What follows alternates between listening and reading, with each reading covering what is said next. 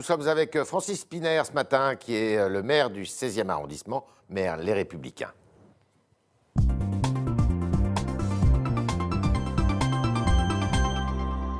Bonjour Francis Spiner. Bonjour. Merci d'être euh, dans nos studios ce matin.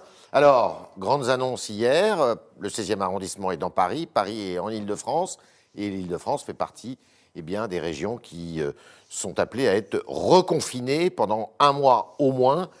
Votre sentiment sur cette euh, Écoutez, le sentiment, décision D'abord, euh, cette décision, j'aimerais qu'elle soit plus claire. Parce qu'aujourd'hui, euh, ce matin, dans ma mairie, et avec un certain nombre de collègues, on se demande qu'est-ce qui est fermé, qu'est-ce qui n'est pas fermé, est-ce qu'on va continuer à célébrer les mariages Disons que M. Castex gagnerait à faire œuvre de pédagogie plus complète. D'accord. Ensuite, c'est une déception pour les gens parce qu'il y a toujours l'incompréhension. Pourquoi on peut aller chez le coiffeur? Pourquoi on peut aller dans un supermarché? Mais pourquoi on ne peut pas acheter des fleurs? Et donc, il y a le sentiment d'une incohérence. Mhm. Les gens veulent bien faire des sacrifices. Je trouve que les Français ont été plutôt responsables. Mais à un moment donné, ils ont le sentiment que leur sacrifice n'a plus de sens. Et, donc, euh, il y a un vrai problème de lisibilité des mesures. Et ça fait un an que ça dure. On a le sentiment aussi d'être un retour en arrière on fêtait les un an de l'apparition du Covid et on a le sentiment d'être au même point. Est-ce qu'il faut, être fataliste ou euh, il y a quand même des choses qui ont été pas bien faites euh, Il y a une responsabilité de, l'État. Euh, qu'est-ce qui marche pas dans ce, pays? Non, il y a deux choses. il y a d'abord la gestion de la crise. Alors, on est dans l'action, mais le moment venu, il faudra faire un bilan. Et ce bilan montrera l'amateurisme, l'incapacité d'agilité de l'État. On a eu l'épisode des masques, rappelez-vous, ça ne sert à rien, on ne sait pas les porter, il n'y en a pas pour dissimuler la pénurie. Il y a ensuite un épisode qui a été très important, qui est l'histoire des tests. Ouais. Mais, oui, mais les tests, s'il n'y a pas d'isolement, s'il n'y a pas une politique d'isolement, ça ne sert à rien. Donc nous avons raté les tests. Et maintenant, nous sommes dans l'épisode de la vaccination qui est en train de reprendre un cours relativement satisfaisant, mais qui là aussi s'est fait dans l'opacité euh, et parfois avec euh, des situations uesques. Quand euh, le dimanche soir, le Premier ministre explique qu'AstraZeneca est un excellent vaccin et que le lundi on dit qu'on le suspend et puis qu'on le reprend le mercredi, ça ne va pas aider les choses. Et puis, il y avait des critères de répartition totalement inconnus. Mhm. Euh, pourquoi tel département a le droit à tant de doses? Pourquoi tel arrondissement a le droit à tant de doses? Il y a une absence de transparence dans la décision de confier à l'Europe cet achat. Alors on nous serine que c'était une bonne décision parce que l'union fait la force. L'union des faiblesses n'a jamais fait la force. Mhm. On ne sait pas qui a négocié, à quel prix, combien pour la France et comment c'est réparti. Est-ce que c'est euh, le signal qu'il faut faire des réformes, mais importantes, du fonctionnement de l'État dans notre pays. Oui, je vais prendre l'exemple en tant que maire. Oui. Les vaccins, c'est une prérogative régalienne. Si demain je pouvais, par miracle, acheter des vaccins, puisque je n'ai pas de budget en tant que maire d'arrondissement, le ministère de la Santé pourrait les réquisitionner. Mais si c'est une prérogative régalienne, pourquoi ça n'est pas l'État qui s'est mis en capacité d'organiser les centres de vaccination? Est-ce qu'il fallait réquisitionner l'armée, par exemple? À partir du moment où vous pensiez que le vaccin était la solution, entre le moment où vous le pensez ou le moment où le vaccin va arriver, il s'est écoulé quatre mois. On aurait pu convoquer le chef d'état-major des armées en disant voilà, vous avez quatre mois pour nous organiser des centres de vaccination.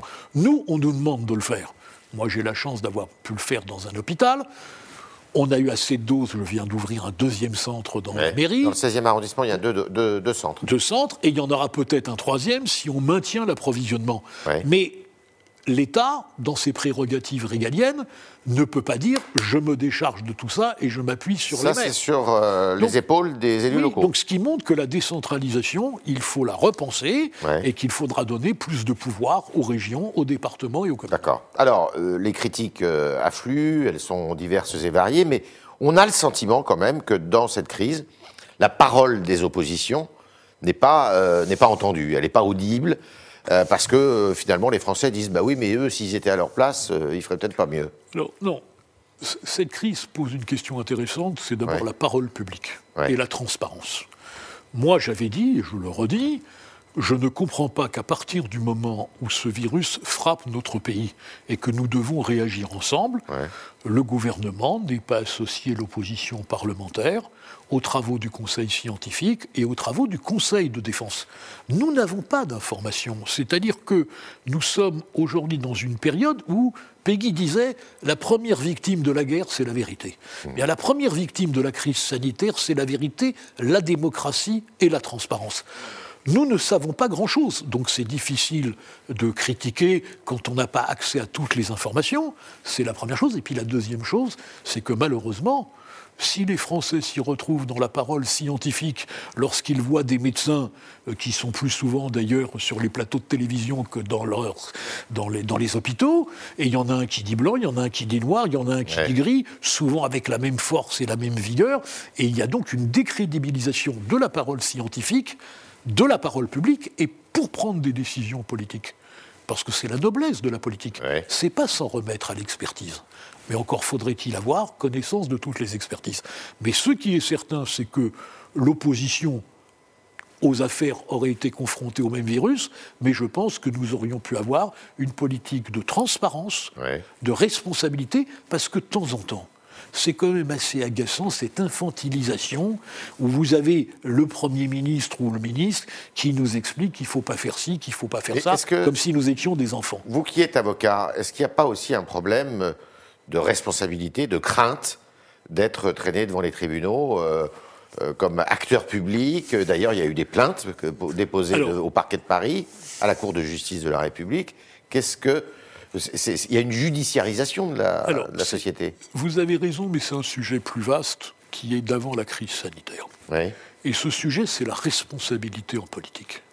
Si les politiques prenaient leurs responsabilités, combien de gens ont démissionné? Mhm. Combien de gens ont dit j'ai fait et euh, je tire les conséquences de mon échec, je m'en vais? Et donc, quand vous avez le sentiment qu'il y a une irresponsabilité politique, mhm. mais les gens veulent un autre domaine de, pour chercher la responsabilité. Et la judiciarisation, elle est aussi la conséquence par le fait que souvent les gens n'assument pas leurs responsabilités politiques. Alors néanmoins, il, il, doit y avoir, je dis bien, il doit y avoir des élections régionales au mois de juin, deuxième quinzaine de juin. Est-ce que euh, ces élections régionales doivent coûte que coûte avoir lieu pour vous? Écoutez, un petit pays, les États-Unis d'Amérique, ont quand même réussi à élire leur président. en plein Covid. En plein Covid. Il va y avoir des élections. En Israël Alors en Israël, ça se parte mieux sur le plan sanitaire. Mais il va y en avoir en Hollande et la démocratie dans le monde ne s'est pas arrêtée. Euh, il m'apparaîtrait difficile que la France soit l'un des rares pays où la démocratie soit mise sous cloche et confisquée. Donc oui, il faudra organiser ces élections et respecter le calendrier électoral. Il serait plus difficile euh, d'aller dans un bureau de vote que d'aller dans un supermarché ou que d'aller prendre le bus et le métro. Alors on nous dit, mais ceux qui nous le disent sont ceux qui craignent le verdict du suffrage universel, ce que je peux comprendre vu leur situation. On dit. mais, de la majorité présidentielle. oui, vous savez, il y a une élection législative partielle dans le 20e arrondissement à Paris, la capitale de la France.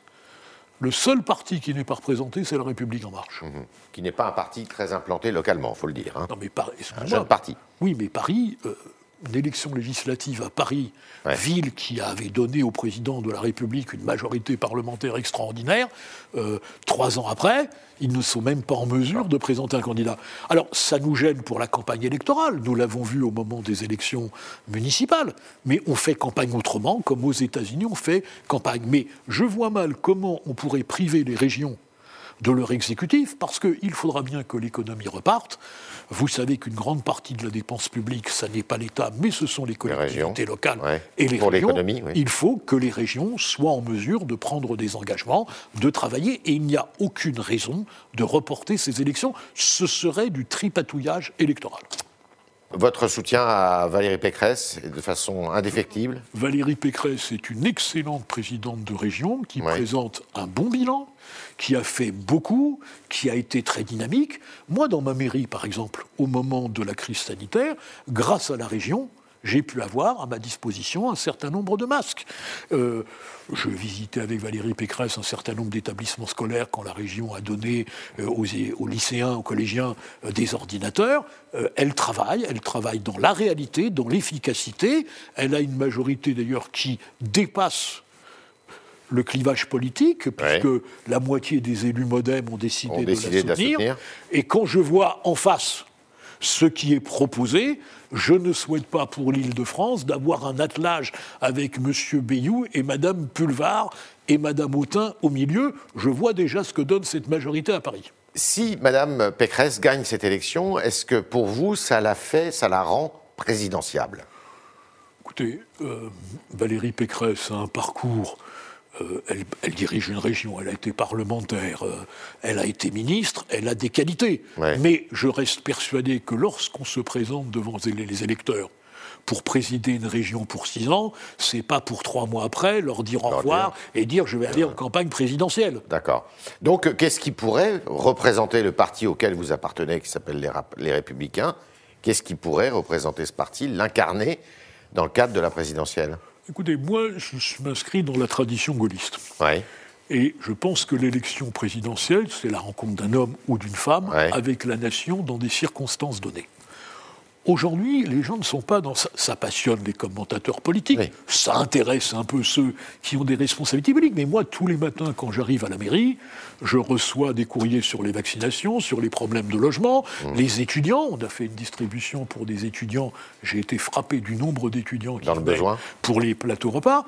Et l'élection présidentielle, elle n'est pas à l'ordre du jour. Donc le moment venu quand nous serons dans l'élection présidentielle, et ce sera plutôt, à mon avis, en octobre, novembre, mmh. que les choses se décanteront, eh bien, dans notre famille politique, nous verrons qui est en capacité de rassembler, de rassembler, et surtout de proposer un projet.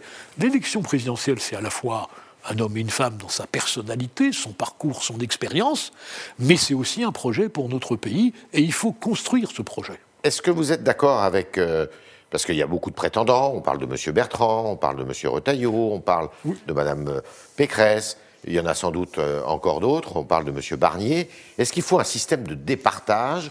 Ici, tant est que vous ayez compris d'ailleurs le système de départage du président Larcher. Euh, j'ai beaucoup d'estime pour le président Larcher qui essaye de maintenir l'unité. En tout cas, moi, il y a une chose qui est claire.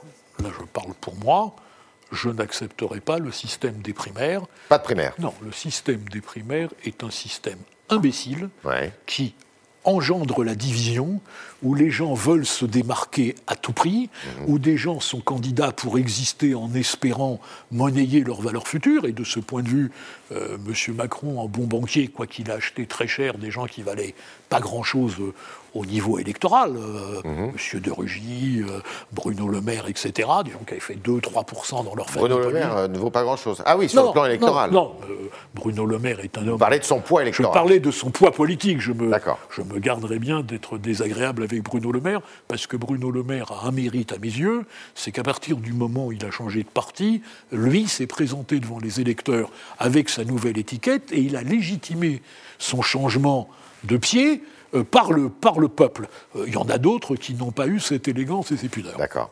Et donc, pas de primaire, ça c'est une Je pense que la primaire, bah, euh, c'est pas moi qui décide. Et donc, si le suicide n'est pas interdit en droit français, donc si les gens veulent embarquer sur le Titanic des primaires et couler, ils le feront, mais ce sera sans moi. On est avec Francis Spiner ce matin dans les studios du Figaro et on va continuer avec vos questions, chers internautes, qui sont posées par Vincent Lenoble.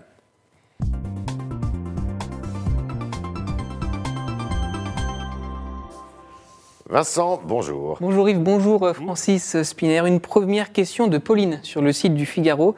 La société est-elle plus violente aujourd'hui qu'il y a 20 ans? Elle fait euh, sans doute référence aux nombreuses rixes entre bandes rivales euh, ces dernières semaines. Alors, au-delà des bancs, oui, la société est plus violente. On a même vu dans le 16e arrondissement, devant le lycée La Fontaine, qui est un grand lycée près du Parc des Princes. C'était une histoire de football à l'origine. Ah bon, d'accord. Mais non, la société est plus violente, pas seulement les bandes. On voit bien que les agressions contre les personnes sont en augmentation et qu'il y a une violence euh, qui augmente. Euh, le phénomène des bandes a toujours existé. Aujourd'hui, euh, il est amplifié avec des caractéristiques, c'est qu'ils sont plus jeunes Vous avez des gens de 14 ans, 13 ans et demi qui arrivent avec des armes blanches. Il est amplifié par les réseaux sociaux, à la fois par le retentissement et par la cause. C'est-à-dire qu'avant, quand les gens, entre guillemets, se traitaient tant que ça restait dans l'entourage de la bande, ça pouvait encore s'arranger. À partir du moment où l'humiliation, entre guillemets, est publique et relayée par les réseaux sociaux, il y a une obligation de vengeance. Donc oui, euh, il y a une plus grande violence, beaucoup plus de jeunes impliqués dans les violences et plus de retentissement. Autre question. Une question de Bénédicte, toujours sur le site du Figaro. Quelle a été votre réaction après la condamnation de Nicolas Sarkozy pour euh, corruption, une décision suspendue car il a fait appel? Écoutez, euh, ce que j'ai dit, c'est que la justice, lorsqu'elle se mêle de, juger des politiques, il y a toujours des suspicions. Et que la création du PNF est entachée, national financier. est entachée de la suspicion des lois de circonstance. Le PNF, par ailleurs, est un excellent outil qui était nécessaire à la lutte anticorruption mais sa création a été faite dans l'urgence et dans les circonstances, ce qui fait qu'il y a des aberrations. Par exemple, on vous dit le PNF peut se saisir des affaires ayant un grand retentissement médiatique. Vous concevez que ce n'est pas une donnée objective. Même si elles n'ont rien de, financier. Et deuxièmement, l'affaire qui a abouti à la condamnation de Nicolas Sarkozy, euh, ce n'est pas une affaire de corruption au sens financier, c'est assez une infraction assez particulière, notamment sur le délit de trafic d'influence, et donc le PNF n'a pas eu une conduite exemplaire. Cela dit, ce n'est pas le PNF qui a condamné Nicolas Sarkozy, ce sont des magistrats du siège, indépendants. Ils ont fait une lecture du dossier à partir d'éléments qui posent question, puisque ce sont des écoutes téléphoniques, notamment avocats et justiciables, et je le dis, le secret professionnel, ce n'est pas fait pour le confort de l'avocat, c'est fait pour votre confort à tous. Quand je dis le terme confort, c'est-à-dire la protection d'un espace de vie privée et d'un dialogue comme vous pouvez l'avoir avec votre médecin, où vous racontez tout parce que effectivement vous avez ce lien de confiance. Donc ça pose aussi le problème qu'il faudra revoir, mais pas à chaud, de la manière dont en France on peut procéder à des écoutes téléphoniques en général et des écoutes téléphoniques avec un avocat en particulier. Autre question, Vincent. Une question de Loïc, qui est, avec nous sur Facebook. Est-ce qu'on ne pourrait pas bloquer les gares de Paris pour éviter trop d'arrivées en provenance du sud-ouest? Il parle du confinement. Cela dit, euh, être dans le sud-ouest, être non confiné dans le sud-ouest et vouloir venir à Paris pour être confiné, faut le vouloir. Non, mais euh, attendez, euh, ça pose en réalité. D'abord, si j'ai bien compris, on peut se promener autant d'heures qu'on veut, c'est plus une heure, on n'a plus besoin d'emprunter le chien du voisin, mais on continue à avoir cette attestation, ce qui est, pardonnez-moi, mais absurde. Euh, et donc, euh, vous ne pouvez pas empêcher. Il y a des gens qui travaillent. Il y a des gens qui doivent euh, circuler pour travailler. Donc, tout ça, ce sont des usines à gaz qui ne correspondent à rien. Donc, on ne va pas bloquer les gens à l'entrée de Paris. On ne va pas rétablir non plus. L'octroi. L'octroi. Dernière question. Euh, le, garde des Sceaux est un avocat euh, que vous connaissez bien. Euh, il a en chantier une réforme de la justice pour que cette justice aille plus vite, pour qu'elle ait davantage de moyens. Le, le budget de la justice a d'ailleurs été sensiblement augmenté. Est-ce que vous estimez que son action va dans le bon sens? Alors, ce qui est indiscutable, c'est qu'il a obtenu un budget qu'aucun garde des Sceaux n'avait obtenu depuis longtemps. Ouais. Mais un budget, ça cache beaucoup de choses. Parce que la question, c'est pas seulement d'obtenir un budget supplémentaire, c'est à quoi on va l'affecter. Et là-dessus, c'est assez flou. Euh, nous avons un premier problème, c'est l'état des prisons, où nous sommes régulièrement condamnés. Est-ce qu'on va lancer un plan de construction de nouvelles prisons? Ça, c'est un vrai sujet. Le deuxième sujet, c'est est-ce qu'on recrute des magistrats supplémentaires ou est-ce qu'au contraire, on augmente le travail de ceux qui font tourner la machine. Je pense notamment aux greffiers, qui mériteraient quelques augmentations de salaire et qui mériteraient également euh, qu'ils aient des moyens décents, matériaux pour travailler. Bon. Donc, euh, la grande loi sur la justice, mais euh, ça n'est pas imputable à Éric Dupont-Moretti, c'est que tant que la justice sera le parent pauvre de nos institutions, et de ce point de vue, toutes les familles politiques ont leur part de responsabilité, eh bien la justice ne pourra pas fonctionner. Or, la justice, c'est d'abord le divorce. C'est pas normal que les juges aux affaires euh, ne puissent pas rendre des décisions rapidement parce qu'ils sont engorgés. Ce n'est pas de leur faute. Donc il faut repenser la justice, sa réorganisation et lui donner des moyens. Ça sera euh, pour euh, le prochain président de la République, peut-être que ça sera d'ailleurs celui qui le sortant, un des chantiers prioritaires. Pour vous, c'est un chantier prioritaire. Mais quand vous êtes dans une société où il y a des conflits, où il y a une violence, l'arbitre de ces conflits, c'est l'institution judiciaire dans le domaine du droit du travail, dans le domaine euh, de la santé, euh, dans le domaine, on interdit dans les églises, c'est le Conseil d'État qui rétablit la jauge, il y a le Conseil constitutionnel. Donc si la justice n'a pas les moyens de fonctionner, si elle est décalée, alors que nous vivons dans une société de rapidité, ben oui, c'est un grand chantier. Il faut donner de gros moyens à la justice parce que c'est un des piliers de la République. Après, il y a d'autres chantiers sur la responsabilité des magistrats, euh, sur les nominations, euh, sur toute une série de sujets. Mais oui, si vous ne réformez pas la justice avec des moyens en profondeur, vous affaiblirez le, ce qu'on appelle le vivre ensemble. Merci Francis Spiner, merci d'avoir répondu à toutes nos questions. Merci à vous autres internautes qui avez été nombreux ce matin au rendez-vous du talk. Euh, vos questions qui étaient posées par Vincent, Vincent Lenoble. Merci Vincent. Et puis évidemment à lundi, si vous le voulez bien.